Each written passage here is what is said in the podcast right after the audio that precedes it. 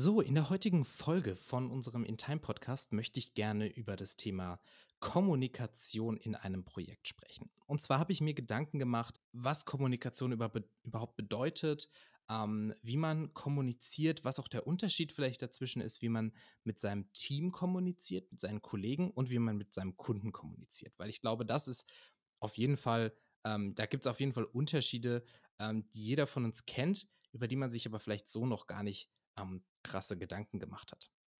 Was ich in meinem Beruf, in meinem Job als Projektmanager nämlich immer wieder feststelle, ist, dass es ähm, für Leute, die nicht jeden Tag mit Kunden zu tun haben, für Leute, die vielleicht als ähm, Kreativer sich irgendwann beschließen, selbstständig zu machen, die Freelancer werden, dass es solchen Leuten ähm, ganz naturgemäß manchmal schwerfällt, ähm, den richtigen Ton zu finden. Das soll jetzt überhaupt nicht despektierlich klingen oder ähm, herablassend, sondern ich glaube, dass es einfach ein, also dass Kommunikation ein Skill ist, den man trainieren kann, den man trainieren muss, um dann eben auch im Projektmanagement erfolgreich zu sein. Und vielleicht da nochmal so ein kleiner Recap. Was bedeutet überhaupt Projektmanagement? Ich habe schon mal in einer Folge darüber gesprochen. Ähm, aber für mich ist Projektmanagement eben zweigeteilt. Es gibt diesen Part, wo du in deinem Team kommunizierst, wo du dein Projekt organisierst, wo du Dateistrukturen anlegst, wo du ähm, dir den, wo du einen Zeitplan aufstellst, wo du deine Teamressourcen zusammenstellst, eine Kalkulation machst, also alles, was sozusagen hinter den Kulissen passiert. Und dann gibt es das, den Teil vom Projektmanagement, wo du mit einem, mit einem Gegenüber kommunizierst, mit deinem Kunden. Ja, du managst das Projekt ja auch Richtung Kunde. Und diesen Bereich lässt man, der, dieser Bereich gerät oft in Vergessenheit. Und ich glaube, das ist einfach ein, ein Problem, weil genau an dieser Stelle ist die Art der Kommunikation eine andere. Und gerade Freelancer haben ja diesen Bereich, wo sie sich selbst organisieren, wo man ähm, internes Projektmanagement macht. Der ist meistens relativ klein. Man hat kein großartiges Team in der Regel, das man koordinieren muss, wo man viel Kommunikation aufbauen muss oder sonstiges, sondern man spricht ja in der Regel einfach nur mit sich selber und muss gucken, dass man selbst die Dinge wieder dort findet, wo man sie hat. Das heißt, der Bereich Projektmanagement intern ist gerade bei Freelancern nicht besonders intensiv.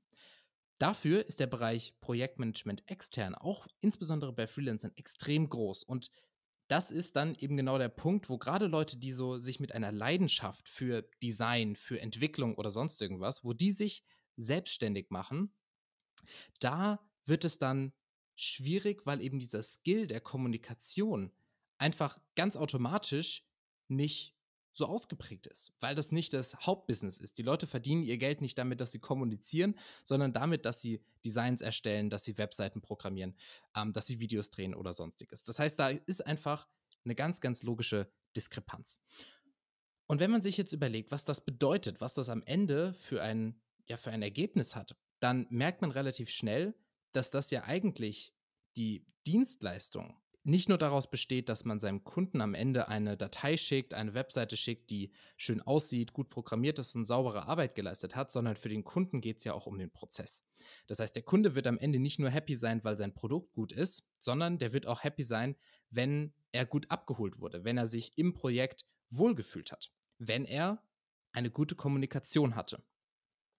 Und diese Kommunikation besteht dann sicherlich aus mehreren Ebenen. Also ich bin davon überzeugt, dass der Kunde wissen muss, den muss man gut abholen. Der muss wissen, was steht an, was sind die nächsten Schritte, ähm, auf was, was, was kommt auf mich jetzt zu. Nehmen wir das Beispiel Webseitenentwicklung. Eine Webseite zu entwickeln ist super komplex. Du hast ganz, ganz viele verschiedene Bereiche, die ähm, miteinander, äh, ja, die aufeinander einzahlen. Du hast eine Designkomponente, wo es viel um visuelle Themen geht. Du hast ähm, strukturelle Themen, wo es sehr viel um den Inhalt geht, wo man sich Gedanken machen muss, wie das Ganze aussieht. Dann hast du auch technische Komponenten. Du hast Texter, die daran arbeiten. Also eine Webseite ist schon ein sehr, sehr komplexes Konstrukt aus verschiedenen Disziplinen. Und wenn du da jetzt einen Kunden vorne dran setzt und ein Kunde sagt, ich hätte jetzt gerne eine Webseite und du sagst dem Kunden, alles klar, los geht's, ohne ihm zu sagen, was jetzt auf ihn zukommt, dann wird er in der, in der Regel nicht das, das gleiche nicht die gleichen Erwartungen an den, die kommenden Schritte haben wie du. Dein Kunde weiß einfach nicht, was alles gemacht werden muss. Der, der kennt es einfach nicht. Ähm, das heißt, wenn du jetzt dann anfängst, vielleicht ihm Wireframes zu schicken oder sogar erstmal nur ein Konzept zu schicken oder ihm Fragen zu stellen, wie wichtig ihm äh, das Thema SEO ist oder Tracking, was für Conversions er gerne hätte, äh, messen möchte. Das sind Themen, mit denen hat sich ein Kunde in der Regel noch nicht auseinandergesetzt. Und gerade da wird es dann immer, immer wichtiger, umso weniger, umso größer das Gefälle in dem Wissen zwischen dem Anbieter und dem Abnehmer ist, umso wichtiger wird es, dass man sauber und klar kommuniziert, was im Projekt jetzt ansteht. Und letzten Endes ähm, ist das natürlich auch eine Sache, die wir bei InTime natürlich versuchen ähm, zu vereinfachen, indem wir eben dir die Möglichkeit geben, da ein ähm, ja, mit einem Tool, mit unserem Tool, mit InTime, mit den Projektplänen, die du über unser Tool erstellen kannst, deinem Kunden eben genau diese Struktur, diese Informationen an die Hand zu geben, dass er von Anfang an weiß, was kommt auf mich zu, wann muss ich zuliefern, damit das Projekt entsprechend sauber abgelaufen wird. Und ähm, da ist dann, das ist aber noch nur die halbe Miete. Also du kannst jetzt nicht davon ausgehen, dass du deinem Kunden diesen Plan vorlegst ähm, und er dann weiß, okay, jetzt bin ich top abgeholt, jetzt wird alles genauso laufen, wie ich es mir wünsche. Weil natürlich so ein Plan ist ein Werkzeug. Unsere Werkzeuge sind vielleicht besonders gut, davon bin ich natürlich auch überzeugt, aber letzten Endes liegt das Ding auch nur rum, wenn du damit nicht arbeitest. Und was bedeutet jetzt damit arbeiten? Und da geht es jetzt nicht nur um das Arbeiten mit in Time, sondern da geht es wirklich ganz allgemein um das Thema Kommunikation und Werkzeuge an sich. Wenn du ein Werkzeug hast, musst du das deinem Kunden erklären. Du musst deinem Kunden sagen, wie du damit arbeitest. Und das, wie du es ihm kommunizierst, das ist, glaube ich, dann wiederum die große Frage, wie das Ganze am Ende beim Kunden ankommt. Und äh, jeder von euch, der schon mal äh, in irgendeiner Form im Studium oder in der Schule ähm, das Thema Kommunikationstheorie hatte, ähm, kennt sicher dieses Modell von den vier Schnäbeln und diesen vier Ohren. Ich möchte da jetzt nicht in die Theorie einsteigen, aber ich finde die Idee davon einfach super, super spannend. Weil was man macht, ist ja, oder wovon dieses Modell ausgeht, ist ja die Idee, dass man sagt, es gibt bei jedem, bei jeder Information oder bei allem, was ich sage, sage ich nicht einfach nur etwas. Es geht nicht nur um die Informationsvermittlung, sondern es schwingen mehrere Ebenen mit. Und wenn du jetzt beispielsweise auf der Informationsebene nicht so klar bist, dann versteht dein Kunde vielleicht eine andere Information. Genauso bei der Selbstoffenbarung. Wenn du jetzt sagst, wenn du da, wenn du etwas mitgibst in dieser Nachricht, dass du zum Beispiel mitgibst, dass du mit einer Lieferung von deinem Kunden nicht zufrieden bist, Dein Kunde versteht das vielleicht anders. Dein Kunde hat einen anderen Kontext, in dem er diese Nachricht gerade liest, in dem er deine, deine Voice-Message abhört oder sonstiges und interpretiert das Ganze anders. Das ist wahrscheinlich in 100% der Fällen so, dass es anders interpretiert wird, als du es eigentlich gemeint hast. Und da ist aus meiner Sicht der Schlüssel zum Erfolg Empathie. Das heißt, sich zu überlegen, wie kommt das, was ich jetzt gerade schreibe, bei meinem Kunden an? Und vielleicht hier an der Stelle ein Quick-Tipp, was ich immer mache. Ich schreibe eine E-Mail runter und dann lese ich sie nochmal durch. Und zwar nicht einfach nur, um zu gucken, ob Fehler drin sind. Ich lese meine E-Mails vielleicht sogar zwei, dreimal durch. Einmal, um sie äh, auf Fehler zu korrigieren und dann einmal, um zu überlegen, wie kommt das Ganze jetzt bei meinem Kunden an?